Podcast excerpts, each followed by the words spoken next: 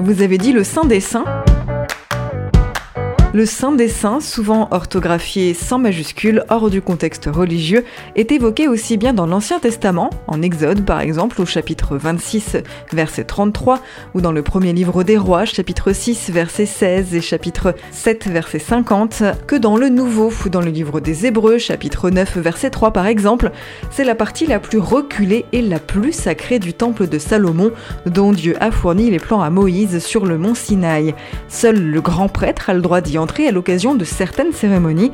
Et s'il y a des réparations à faire, un ouvrier est descendu du toit avec une corde et il y travaille comme les cordiers d'aujourd'hui, en veillant bien à ne pas poser sa semelle sur le sol. L'expression est d'un emploi courant pour désigner un endroit retiré où ne se retrouvent que quelques intimes du patron des lieux en vue d'activités ou de discussions qui exigent de rester secrètes. Extrait du livre Expression biblique expliquée de Paul Desallemands et Yves Stalloni, paru aux éditions Chênes.